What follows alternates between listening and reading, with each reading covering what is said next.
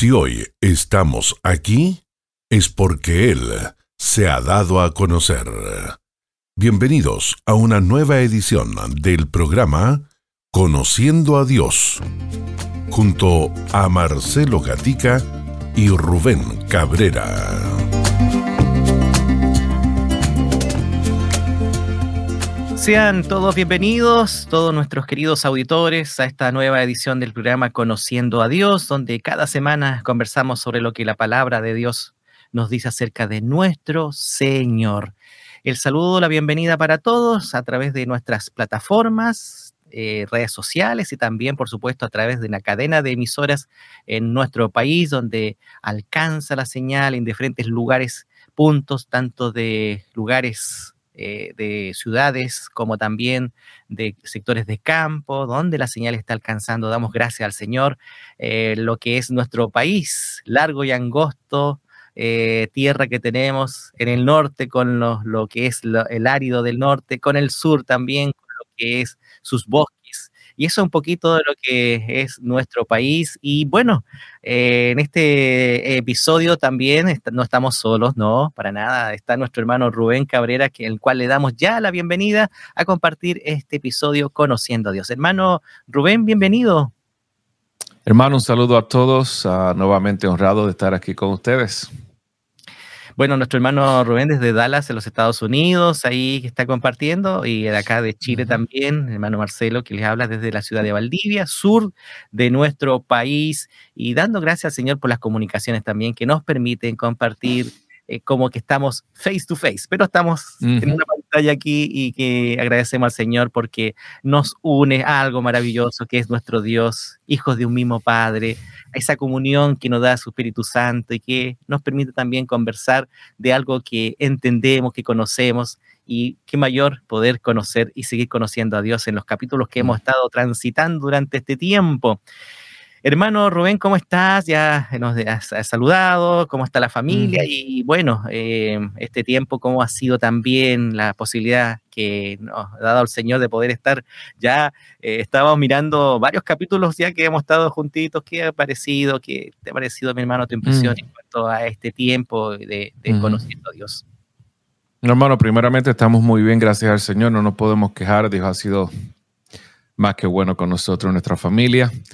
Um, de verdad ha sido un gran honor estar um, dialogando con usted y con mis hermanos acerca del carácter de Dios. Yo creo que no solamente um, eh, eh, sé que Dios ha sido de bendición a través de su palabra a muchas personas, pero también yo creo que hemos sido edificados nosotros mientras dialogamos de, del carácter de Dios. Yo creo que es un tema que podemos hablar de él por, por mucho tiempo. Ah, pero no, yo creo que ha sido un, un, gran tiempo y hemos sido edificados y ha sido un gran honor y un privilegio para mí ser partícipe del mismo. Amén. Y hemos recorrido por varios temas, hermano Rubén, en cuanto a los hermanos que, a propósito, eh, si no han escuchado o oído uno de los, digamos, o visto en realidad eh, de uno de los temas que hemos estado eh, tratando durante este año, usted puede ir a nuestra plataforma Ministerio Armonía y puede encontrar Conociendo a Dios. Y ahí van a salir todos los capítulos que hemos estado compartiendo durante este tiempo, este ciclo, y, y ahí puede ubicar uno el que usted haya, haya impactado ahí en cuanto a, su perspectiva de lo que es Dios.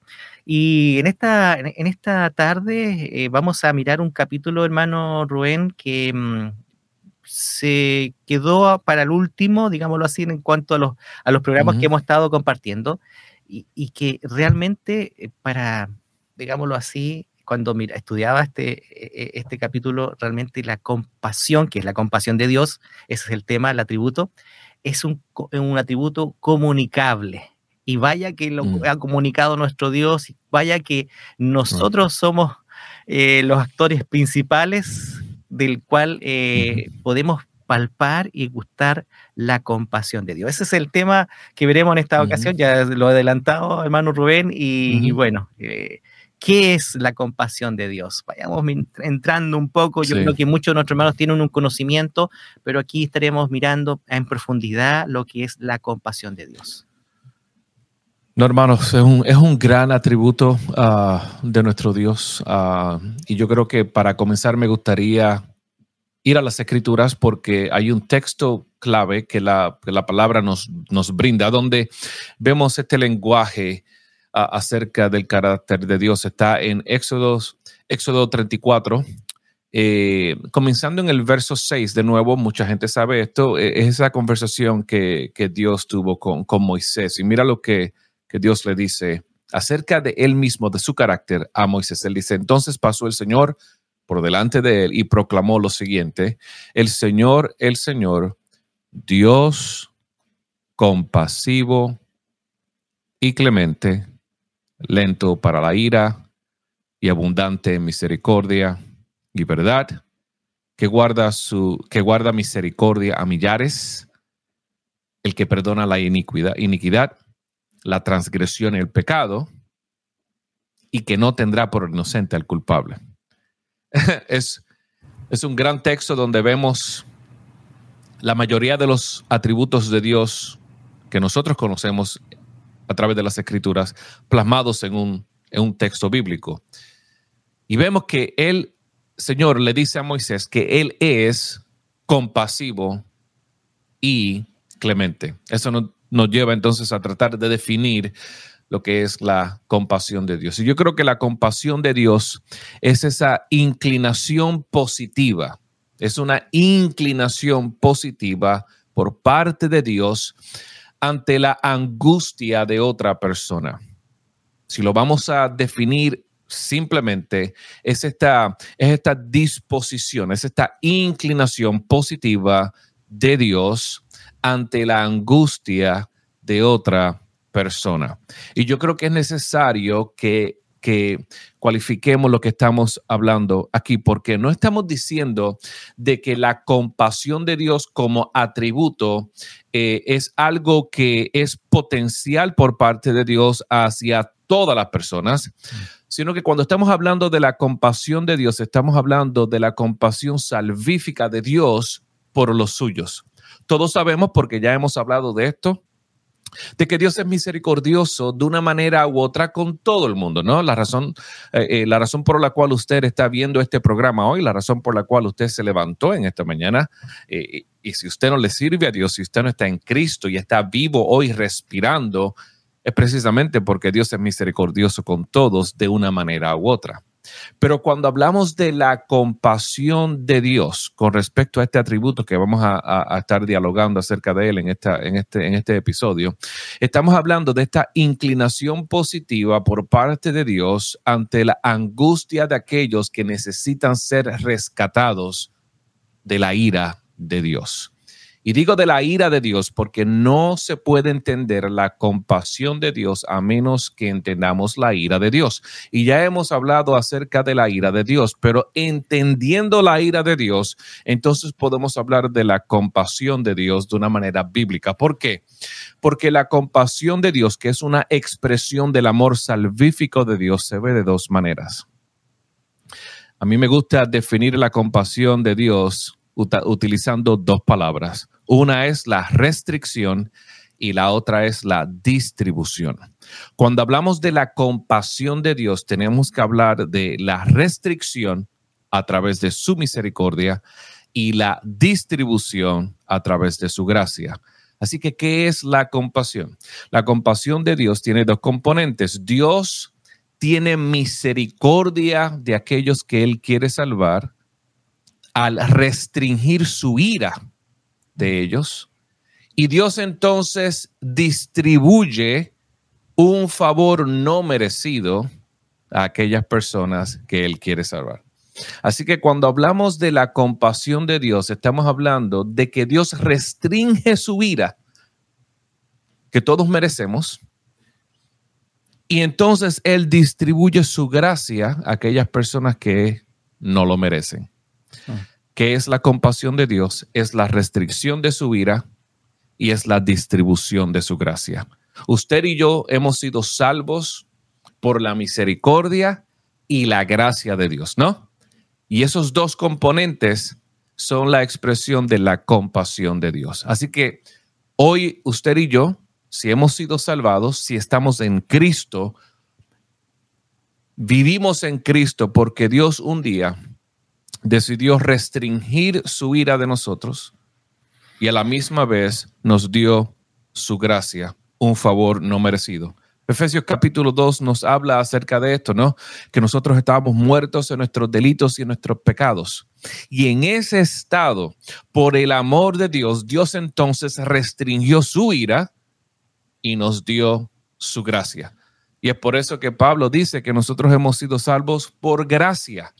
Ese favor no merecido. Pero la gracia de Dios vino a consecuencia de su misericordia. Dios dijo, yo no voy a dejar que mi ira toque a Marcelo. Y a la misma vez le voy a dar este favor no merecido, que es la vida eterna.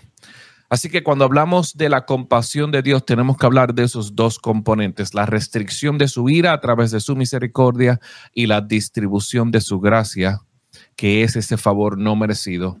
Esa es la salvación, esa es la vida eterna que se nos ha otorgado, se nos ha sido otorgada a través de la vida de nuestro Señor Jesucristo. Sí, eh, bueno, eh, realmente ha sido una definición realmente profunda para nuestros hermanos. Yo creo que ya al, describir un poco lo que es la compasión, usted ya lo ha dicho, lo dijo hermano Rubén, que eh, restringe, pero también distribuye esta compasión algo que usted también no queremos pasar por alto, eh, ¿para quién es esta compasión? Eso también es importante poder tenerlo presente. ¿Para quiénes es esta compasión, este atributo? Porque podemos ver, eh, y de luego vamos a ver cómo es misericordia y, lo que es la gracia, que es parte de la compasión de Dios. Seguro. Como dije al principio, eh, Dios de una manera u otra, ¿no? Demuestra su amor y su misericordia a toda su creación, ¿no? Ah, cuando Él permite que la lluvia caiga sobre el recto y el injusto, sobre el inconverso y aquel que está en Cristo. Dios es bueno. Pero la compasión de Dios, cuando estamos hablando de la compasión de Dios bíblicamente, estamos hablando de que los objetos de la compasión de Dios son aquellos que Dios va a salvar. En otras palabras, la palabra les llama los elegidos, ¿no? Los elegidos de Dios son aquellos que Dios desde antes de la fundación del mundo decidió salvar. Y a esas personas que Dios decide salvar, entonces Dios restringe su ira y distribuye gracia. Él restringe su ira porque su ira fue plasmada en su Hijo Jesús en la cruz, ¿right? Entonces Él distribuye esa gracia como ese premio y ese gran obsequio que fue cumplido a través del el sacrificio de nuestro Señor Jesucristo. Así que esa restricción de la ira y, ese, y esa distribución de gracia tiene como objeto aquellos que Dios ha decidido salvar. Si usted está en Cristo hoy en día, usted está en Cristo porque usted fue elegido por Dios y esa decisión Dios la determinó antes de la fundación del el mundo. Y quiero hacer esa distinción, hermano, porque, porque sí, podemos decir que Dios tiene compasión de todos de una manera provisional, ¿no? De una manera donde Dios provee para todos y, y Dios no, Dios, Dios no está contento, ¿no? Cuando, cuando, cuando, con la pobreza del mundo. Dios no, Dios no está feliz con, con las atrocidades que nosotros vemos diariamente. Esa es parte del ciclo pecaminoso de su creación caída, ¿no? Pero cuando estamos hablando de la compasión de Dios a nivel salvífico, estamos hablando de que Dios restringe su misericordia y distribuye su gracia a personas específicas. Y si usted está hoy en Cristo, es porque así lo ha decidido. Y somos parte entonces de esa compasión, o sea, eh, es manifestada la compasión en nosotros como hijos, recuerden, como hijos de Él, como hijos de Él. pero, pero, pero, pero creo que es necesario que, perdona que te interrumpa, creo que es necesario que, que, que aclaremos que, que esta compasión es lo que nos hizo hijos de Dios, ¿no? Claro. Exacto. Entonces, y como hijos somos recipientes de esta compasión perpetua por parte de Dios porque estamos en Cristo. Amén. Esto nos, llevó a ser hijos. Y, yo creo que, bueno, una de las eh, manifestaciones más grandes que podemos ver en la Biblia es eh, la venida de su Hijo Jesucristo. Correcto. Eh, sería uno de los... ¿Cómo se manifiesta entonces esta compasión en la Biblia? Vamos a lo que es la palabra de Dios, hermano. Bueno, lo podemos ver de diferentes maneras. Si vemos, ah, si vemos la, vamos a dividirlo en dos, ¿no? Eh, eh, vamos a hablar primero de la restricción de su ira, lo que se conoce como la misericordia. Eso lo vemos en, varios pasajes, ¿no? Eh, misericordia es la retención o restricción de la justicia de Dios. En Nehemías 9:31, el, el pasaje dice, pero en tu gran compasión no los exterminamos ni los abandonaste porque tú eres un Dios clemente y compasivo. Vemos cómo la misericordia de Dios está regulada por su voluntad. Romanos 9:15 dice, porque tendré misericordia del que yo tenga misericordia, tendré compasión de quien yo quiera tener compasión. Vemos cómo esa misericordia o esa restricción es un reflejo de su voluntad. Él, él, es compasivo con quien él quiera ser compasivo. Él no está obligado a ser compasivo.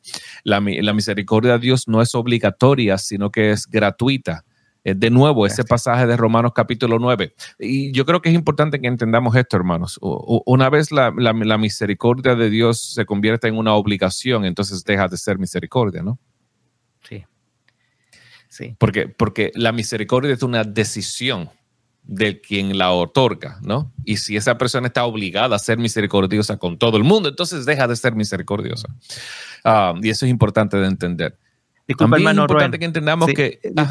Eh, me acordé de este texto que muchos lo usamos, pero no tenemos la profundidad que esta tiene, que dice que nuevas son sus misericordias cada mañana. Es lo prometido una vez más, como lo decías, perpetuamente para sus hijos. ¿Ya? Para sus Amén. Amén. Amén. Ah, otra cosa es que, que, su misericordia tampoco contradice, contradice su, su santidad. Y yo creo que es interesante que, entendamos esto porque tiene que ver con su Hijo Jesucristo.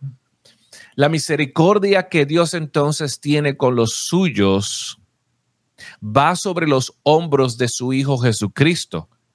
Esto no significa que porque Dios tuvo misericordia con usted, esto no significa que entonces Él no satisfació su, su, justicia y su ira, porque eso lo vemos en la vida de Jesucristo, ¿no?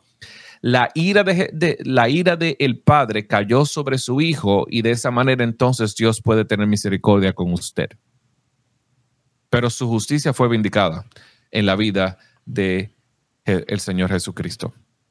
La misericordia de Dios, hermanos, es lo que es lo que intrínsecamente mueve a Dios a, otorgar su gracia. ¿no? En primera de Pedro 1, 3, 4 dice, bendito sea el Dios y Padre de nuestro Señor Jesucristo, quien según que su misericordia nos ha hecho nacer de nuevo a una esperanza viva. ¿Lo ves? Mm.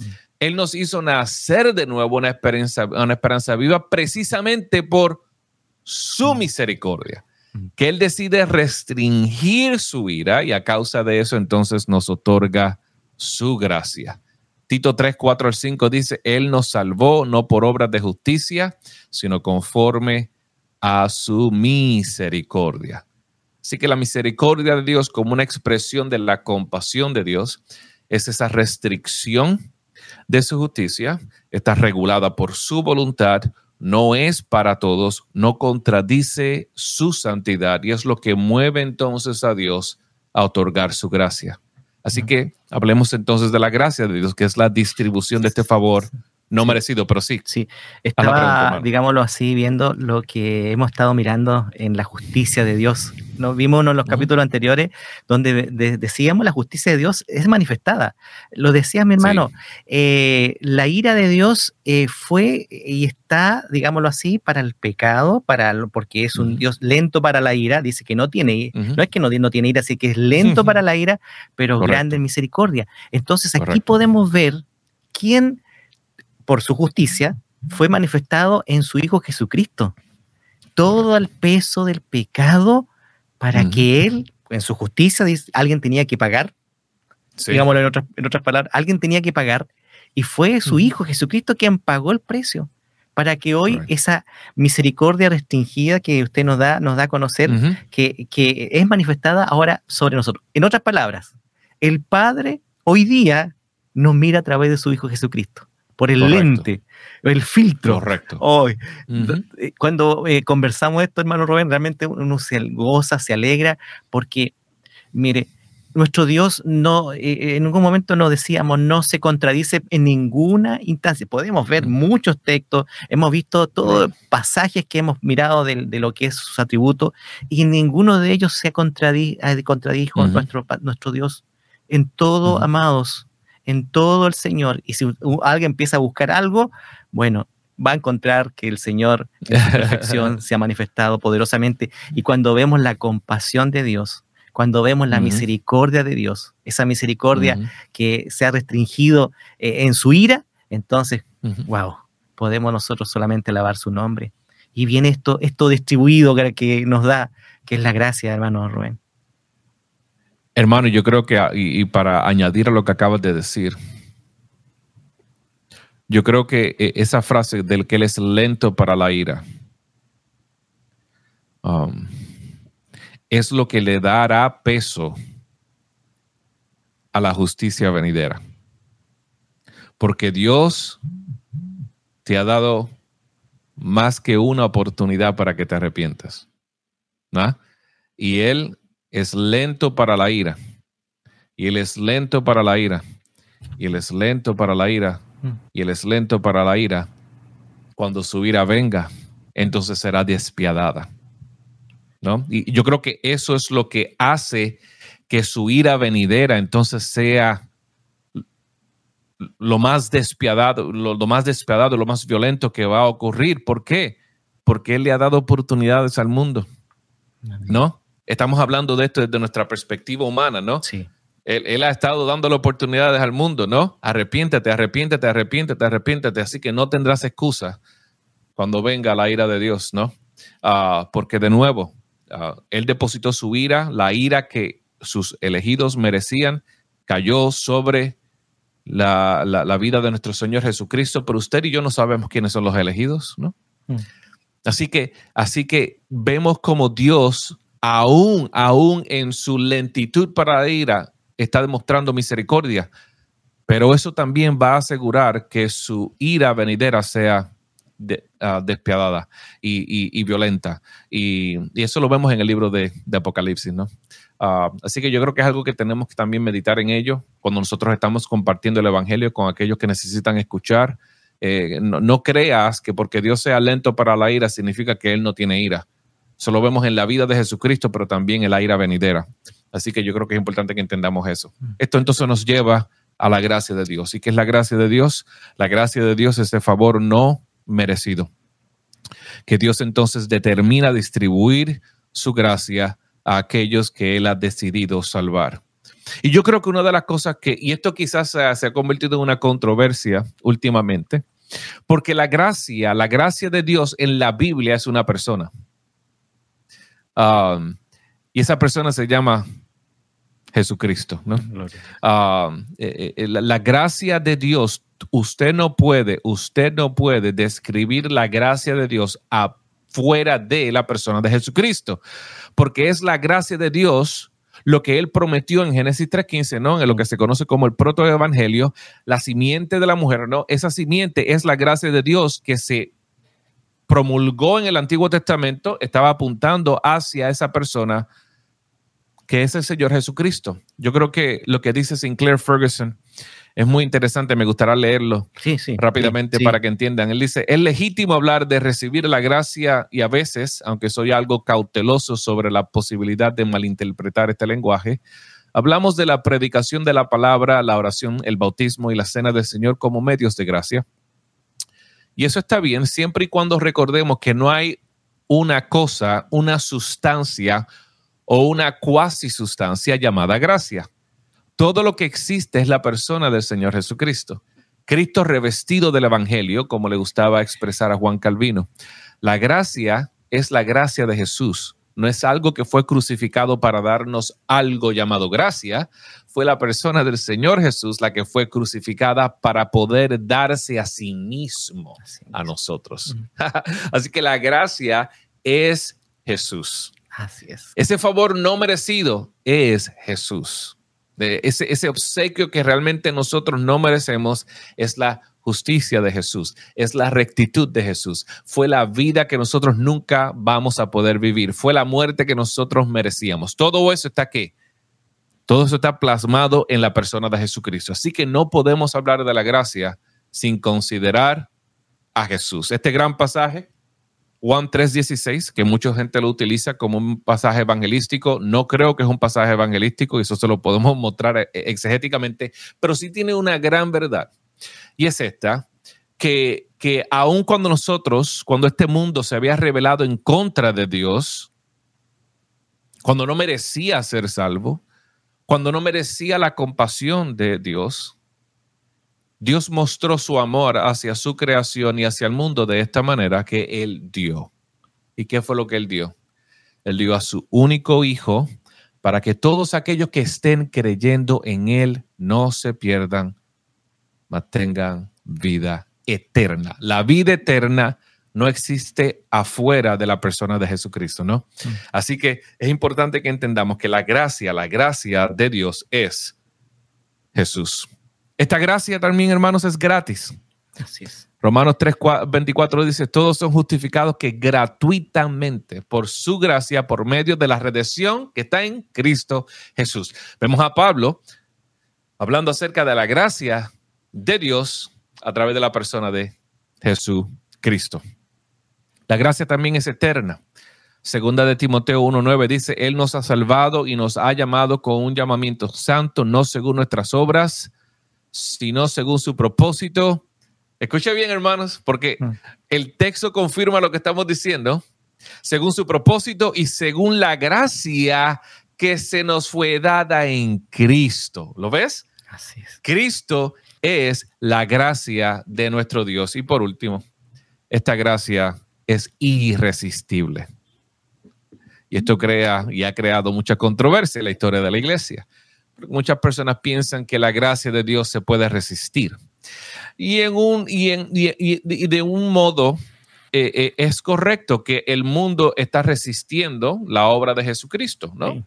Nosotros por somos pecaminosos, somos pecadores, estamos en rebeldía en contra de Dios el hombre inconverso en su estado natural resiste todo lo que tiene que ver con Dios.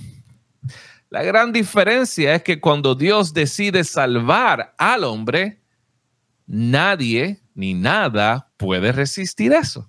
La gracia de Dios es irresistible. Romanos 8, 7 nos habla acerca de la incapacidad del hombre de salvarse a sí mismo, de venir a, Dios, de entender las cosas de Dios. Lo vemos cuando dice que la mente puesta en la carne es enemiga de Dios, no se sujeta a la ley de Dios, ni tampoco puede hacerlo. Pero entonces vemos la habilidad de Dios, ¿no? Vemos la incapacidad del hombre de venir a Dios, de entender a Dios, de entender la palabra, de entender lo que la salvación realmente requiere. Pero entonces vemos la habilidad de Dios. Juan 6:44, cuando Jesús mismo dijo, cuando la gracia de Dios dijo, nadie puede venir a mí. Nadie. Hermanos, y, y, creo que todos sabemos que nadie es nadie, ¿no? No, no, no, es que hay una molécula disparada por ahí o una persona que dice, no, yo soy fuera. No, cuando la palabra dice nadie, significa que nadie puede venir a mí a menos, a menos, a menos que el Padre que me envió lo traiga. Juan 6, 65 dice, por eso es que les digo que nadie puede venir a mí si no le ha sido concedido por el Padre. Y finalizo con esto. Cuando él dice en Juan 6:37, y todo lo que el Padre a mí me da, vendrá a mí. Y el que viene a mí, de ningún modo yo lo echaré fuera. Hermanos, voy a repetir ese texto porque es importante. Todo el que, el que el Padre me dé, todo el que el Padre me dé. Recuerda que nadie puede venir a mí a menos que el Padre me lo dé. Todo el que el Padre me dé, vendrá a mí. La razón por la cual nosotros venimos a Él es porque el Padre nos llevó a Él. Y mira lo que Él dice, y el que viene a mí, de ningún modo yo lo echaré fuera. Dije que ese era el último, pero quiero terminar con esto, porque la gracia de Dios, hermanos, te cambia la vida. Amén, amén. Romanos 5, 17 dice, porque si por la transgresión de un hombre, transgresión de un hombre, por este reino la muerte, mucho más reinarán en vida por medio de un hombre, Jesucristo, los que reciben la abundancia de la gracia y el don de justicia. Así que hermanos, vemos cómo Dios en su compasión restringe su ira y distribuye gracia a aquellos que Él ha determinado salvar. Y una vez estamos en Cristo, somos los recipientes de esta compasión perpetua, porque como bien dijiste, hermanos, cada vez que Dios nos mira a nosotros, Él nos mira a nosotros a través del lente de su Hijo Jesucristo. Y los dejo con esta verdad. Todo lo que es de Jesucristo es de nosotros. Todo lo que le pertenece a Jesucristo nos pertenece a nosotros. ¿Por qué? Porque estamos en Él. Amén. El acceso al Padre lo tenemos a través de Jesucristo. El amor del Padre lo tenemos a través de Jesucristo. La, la, compasión del Padre lo tenemos a través de Jesucristo. Todas esas cosas son realidades en nuestra vida porque estamos en Cristo. Dicho sea de paso, cierro con esto y se lo prometo. no, no. Estamos bien. Pablo, queríamos escucharle todo. La, okay. Seguir escuchándole todo hermano, es hermano, es como un botón. Si me dejan, sí, hablo hasta, sí. hasta, hasta, por los Lo último, lo último que quería decirle, eh, cuando dice usted ahí, dice Jesús, y coherederos con Cristo. Uh, También tenemos, tenemos herencia, coherederos. Correcto. Inclusive pa, pa, Pablo utiliza ese lenguaje en, en Colosenses cuando él dice que estamos sentados. Estamos sentados con Cristo. Amén. ¿Por qué? Porque Cristo está sentado a la diestra del Padre. Y de una manera metafísica nosotros estamos sentados con Él. Pero nosotros vivimos aquí en la tierra. Ah, y es por eso que entonces Pablo dice que nuestra ciudadanía no es aquí, es, está en el cielo. Y desde allá nosotros esperamos. ¿no? Desde... Le vuela la cabeza a, la, a uno porque es, es, es, algo que a veces se nos hace difícil de entender. Es que, que nosotros estamos en nosotros estamos en Cristo y es por eso lo que quería decir era que, que Pablo no les llama a los cristianos cristianos en la Biblia. Mm. Pablo les llama a los cristianos aquellos que están en Cristo. en Cristo. Ese es el lenguaje que él utiliza. Aquellos que están en Cristo. Si usted está en Cristo, no le llama cristiano. Cristiano, una palabra se desarrolló en Antioquía para burlarse de aquellos que sí. se parecían a Cristo, ¿no? Pero, pero el lenguaje teológico que Pablo utiliza para referirse a aquellos que han nacido de nuevo es en Cristo. Así que nosotros somos recipientes de la misericordia y de la gracia de Dios y somos recipientes de una compasión perpetua porque estamos en Cristo, hermano. Y si eso no le llena de alegría, entonces no sé qué lo llenará.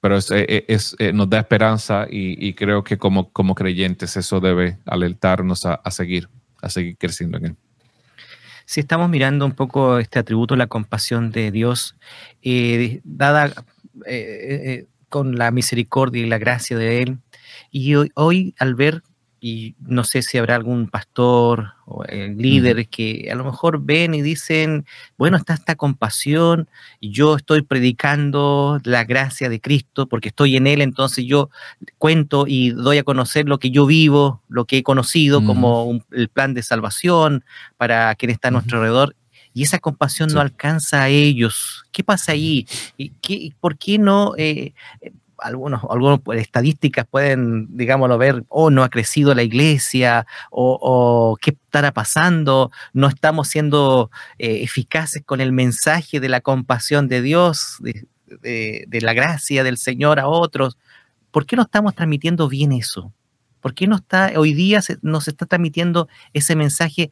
Eh, lo estoy, digámoslo así, diciendo bien, a lo mejor está bien y gloria a Dios está funcionando, pero ¿qué puede pasar por la mente de un pastor, líder o hermano en ese, en ese contexto de la compasión de Dios? No sé, hermano, si entendí bien la pregunta, pero déjame preguntártela para sí, ver si, sí. si, es lo que me estás preguntando. Estás diciendo, la, la, pregunta es que ¿por qué es que este mensaje de la compasión no se está predicando y la presuposición es que no se está predicando porque las iglesias no están creciendo. Eh, sí, digámoslo así. Eh, es un poco eso, un poco eso. Eh, estamos transmitiendo bien la compasión de Dios, a eso me refiero, para que la, iglesia crezca como debería crecer. Um, bueno, ah, eso es una espada de doble filo, porque, porque cuando hablamos de crecer, crecer numéricamente, si estamos hablando de, un crecimiento numérico, pues yo creo que eso es una métrica humana, ¿no? Sí, sí. Eh, eh, y, yo creo, y, y, me alegra que hayas mencionado eso. Porque una de las cosas que yo creo que nosotros tenemos que promulgar es esta idea de que el crecimiento numérico no significa fidelidad. Mm, que el crecimiento numérico no es lo mismo a estar predicando lo correcto. El crecimiento numérico, bíblicamente hablando, proviene de Dios. Humanamente hablando, proviene de un mensaje distorsionado. La mayoría de las veces, cuando vemos iglesias que están creciendo numéricamente de una manera eh, rápida o de una manera que no se puede evitar, no se puede parar, la mayoría de las veces es porque el mensaje que se está predicando no es el mensaje del Evangelio. Si usted mira, si usted mira estadísticamente hablando, empíricamente hablando, la mayoría de las mega iglesias son iglesias que no predican la verdad de Dios. Es, estadísticamente hablando, esa es la realidad. So, cuando estamos hablando del mensaje del Evangelio, el predicar el mensaje del Evangelio de la manera bíblica, el, el, edificar a los santos en la palabra de Dios para que ellos conozcan a Dios, para que ellos crean, crezcan espiritualmente, todo eso, eh, eh, eh, el crecimiento que realmente nosotros debemos estar midiendo es el crecimiento espiritual, no numérico. Si Dios entonces decide bendecir numéricamente a una iglesia, Él lo va a hacer y Él también va a proveer la ayuda para poder pastorear a esa gente. Yo no creo que los pastores, y se los digo hermanos, es una exhortación que, que a veces tú sabes que yo creo hermanos que aún pastores sanos, afirman esta verdad en sus cabezas, pero no lo creen en la práctica. Porque ellos pueden decirnos, nosotros queremos que la gente crezca espiritualmente, pero solamente tengo 50 personas en el edificio y realmente estoy desanimado porque me gustaría tener 500 personas. Déjame hacer una pregunta. ¿Realmente tú quieres 500 personas? pregúntale. La, razón por la cual muchos pastores quieren tener mucha gente no tiene, no tiene que ver con, con ellos lograr fidelidad eh, eh, en su enseñanza o fidelidad en, la edificación de los santos, ese deseo proviene de la tentación, una tentación humana, una tentación que es cultural, que quiere, quiere definir éxito a través de los números. Y si realmente usted como pastor quiere tener 500 personas, la pregunta es, ¿tienes la capacidad para pastorearlas? Porque Dios te va a pedir cuentas. Le vas a tener que rendir cuentas a Dios. Así que el crecimiento numérico, si Dios decide bendecir a una congregación con números, con muchas personas, date a la tarea de que también tienes la capacidad pastoral, el grupo pastoral para pastorearlos. No busques tener muchas personas solamente para tener la notoriedad de que tienes una iglesia muy grande. Digo todo esto, hermanos, porque no debemos confundir el crecimiento numérico con el crecimiento espiritual. En el Nuevo Testamento, la mayoría de las iglesias, hermanos, el 99% de las iglesias eran iglesias en casas, en hogares. ¿Ok? E-, esa era la mayoría, ese, era el patrón. Y en una iglesia, en una casa, en un pueblo judío, en una ciudad romana, no era una casa de 1500 pies cuadrados. Era una casa pequeñita. Así que la congregación eran un par de familias. No estamos hablando de mucho crecimiento numérico. Cuando el libro de Hechos habla acerca de los 3.000 personas fueron añadidas a la iglesia, no estamos hablando de fueron añadidas a la iglesia en un local específico, un edificio, en una mega iglesia solamente para los creyentes. No, no, no. Estamos hablando de que Dios comenzó a añadir creyentes a su iglesia universal. Así que yo creo que es necesario que entendamos eso. No seamos tentados o no cedamos a esa tentación cultural y secular de medir el éxito a través de las cuantas personas vienen a nuestra iglesia. Yo creo que nuestro enfoque debe estar en el poder proveer el alimento espiritual que los santos necesitan para que así podamos entrenarlos, como dice Pablo en el libro de Efesios, para que entonces ellos vayan afuera y hagan el trabajo de ministerio.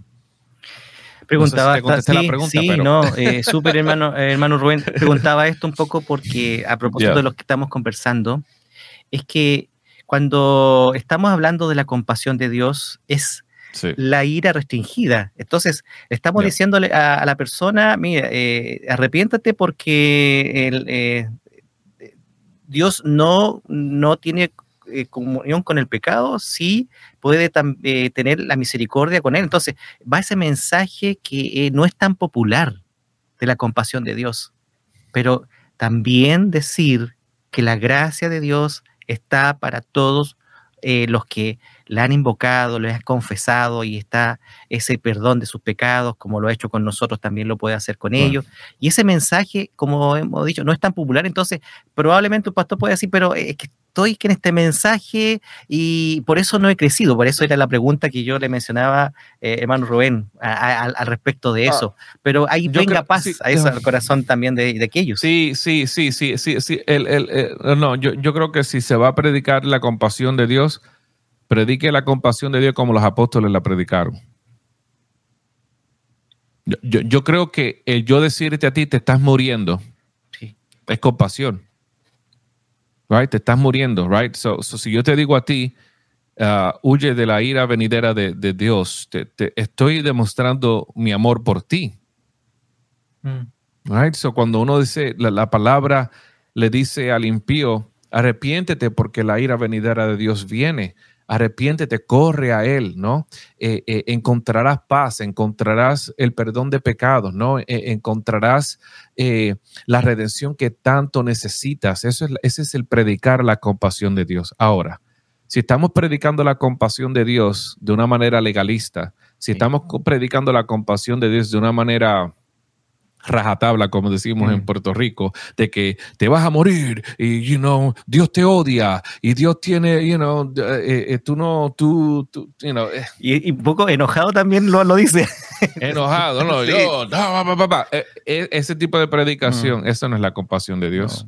Ah, y de nuevo, si esa es la razón por la cual la gente no viene a tu iglesia, pues entonces tiene que, tiene que modificar de la manera que está presentando la compasión de Dios. Yo creo que la compasión de Dios, hermano, y fíjese bien, hermano, esto es algo que cuando muchos jóvenes, muchos jóvenes que quieren aspirar al ministerio, y también muchas personas que ya llevan tiempo en el ministerio y han encontrado las doctrinas de la gracia, lo que sucede con ellos es que se van al otro extremo porque es que no sabían estas verdades.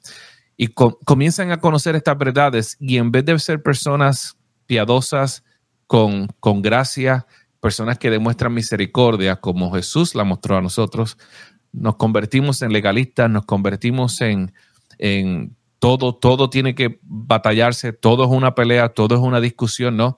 Todo es un argumento. Eh, tenemos que corregir a todo el mundo, tenemos que corregir la teología de todo el mundo y eso se comunica a través de la predicación y tenemos que tener mucho cuidado porque eso, eso no es una predicación fiel. Tú puedes decir lo mismo de dos maneras, ¿no? Sí. Y, eso... yo puedo mostrar la compasión de Dios de una manera bíblica o lo puedo hacer de una manera legalista y yo creo que esa es, esa es la gran disyuntiva que tenemos. Y eso eh, es pensando lo que lo están haciendo bien pero están cayendo en un extremo. Sí, el, mensaje es el correcto, pero de la forma como se entrega es lo que puede significar en, alguien un poco fuerte en su corazón. Es un... Hermano, y, voy a decir esto, eh, porque esto es algo que um, yo he descubierto por la gracia de Dios. Um, tenemos que tener mucho cuidado porque cuando, cuando, cuando comenzamos a entender las doctrinas de la gracia y comenzamos a leer literatura reformada, ese tipo de cosas, ¿no?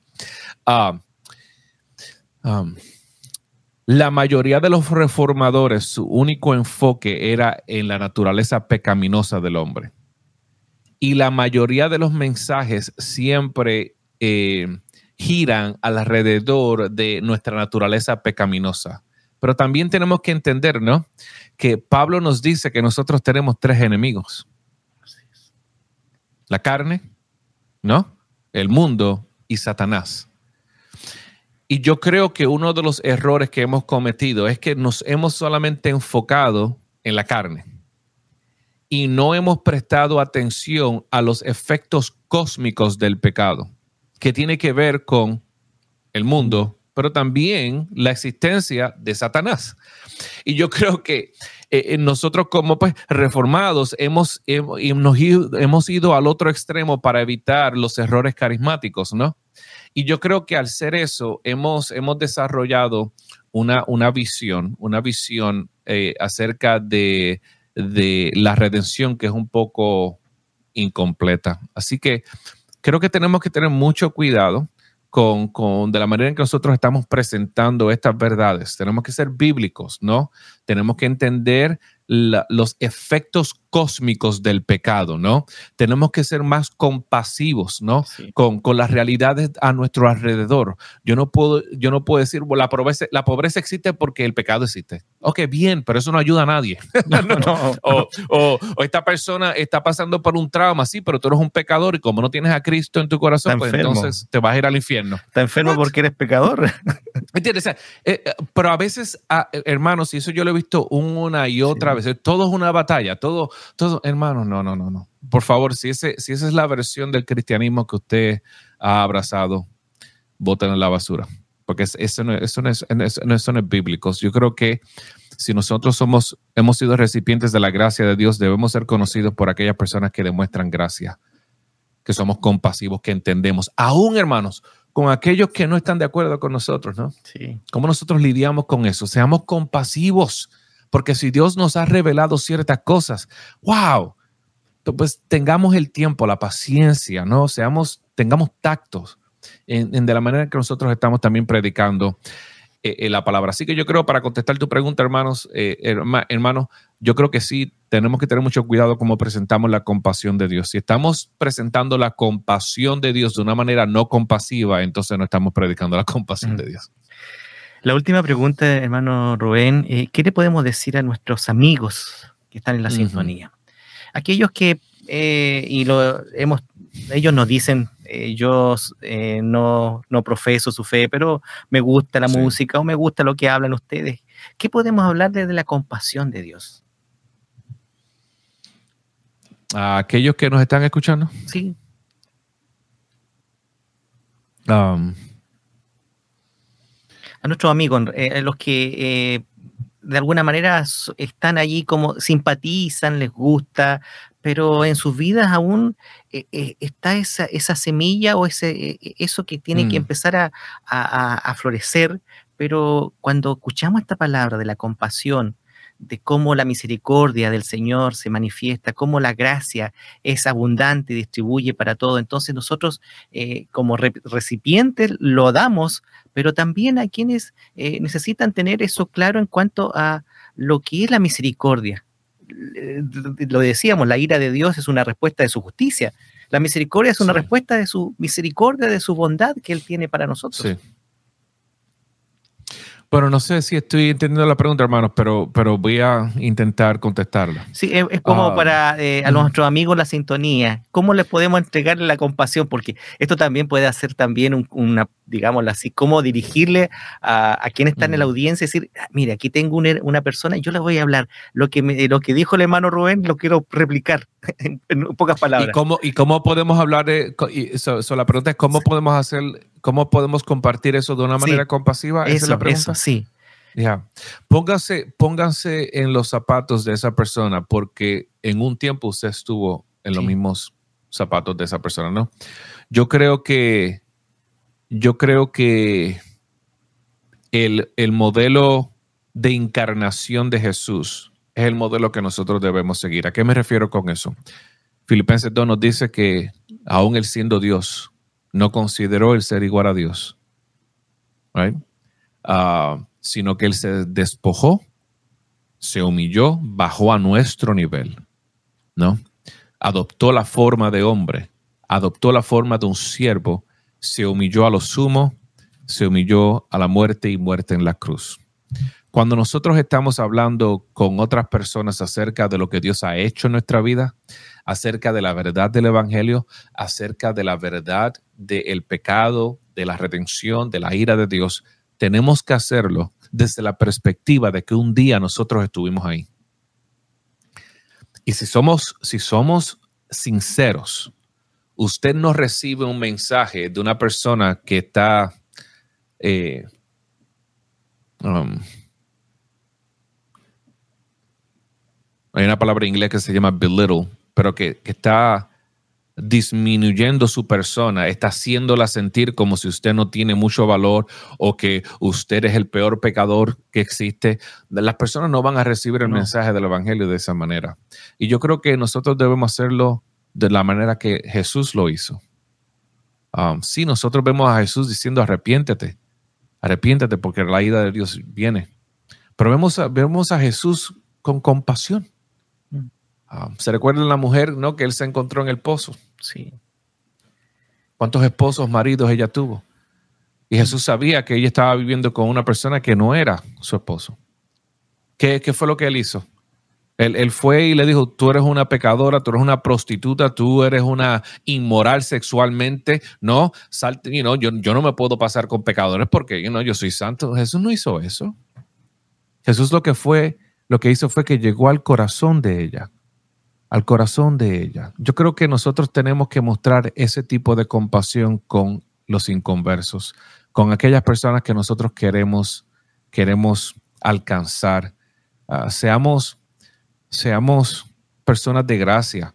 Vayamos a ellos con preocupación, no con altivez, no como que nosotros somos mejores que ellos, porque realmente en la cruz todos somos iguales, ¿no? So, yo creo que esa es la perspectiva correcta, yo creo que esa es la perspectiva bíblica. No tenemos que esconder la verdad. No.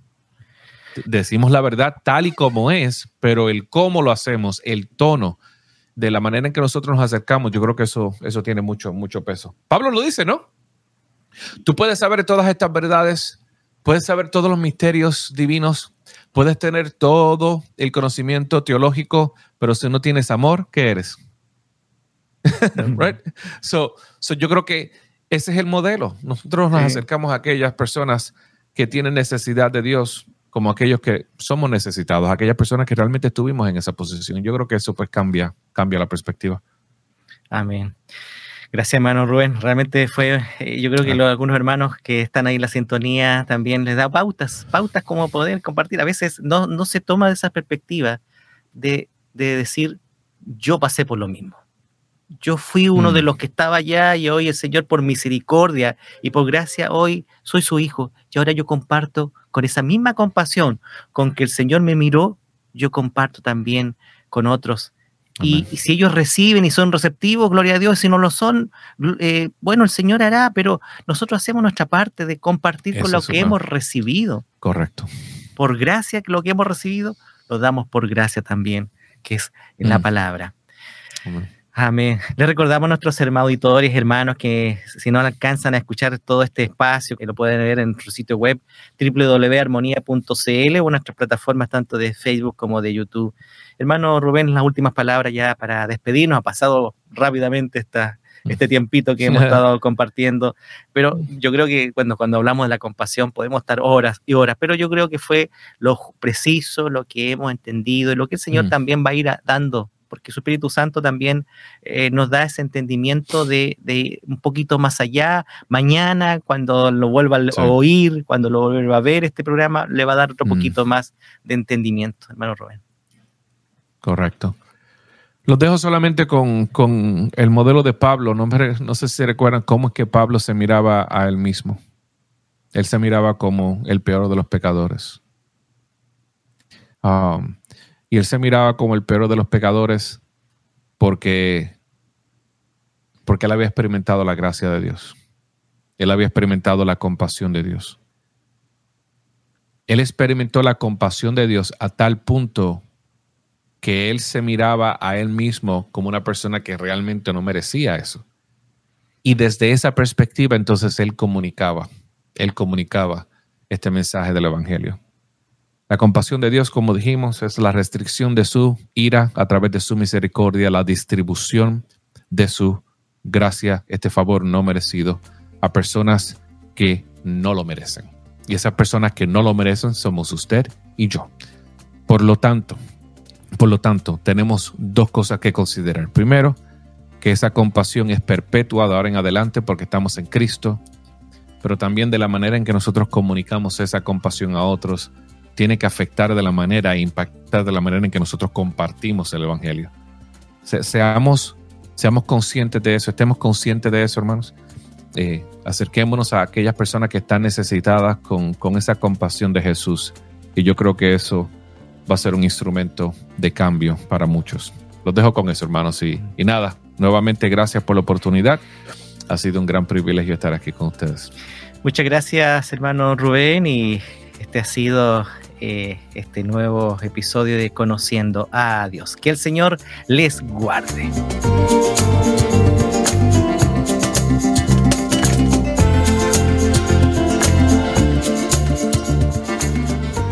¿Quieres volverlo a escuchar? Encuentra Conociendo a Dios en Spotify, Apple Podcast y armonía.cl. Cada semana un nuevo episodio.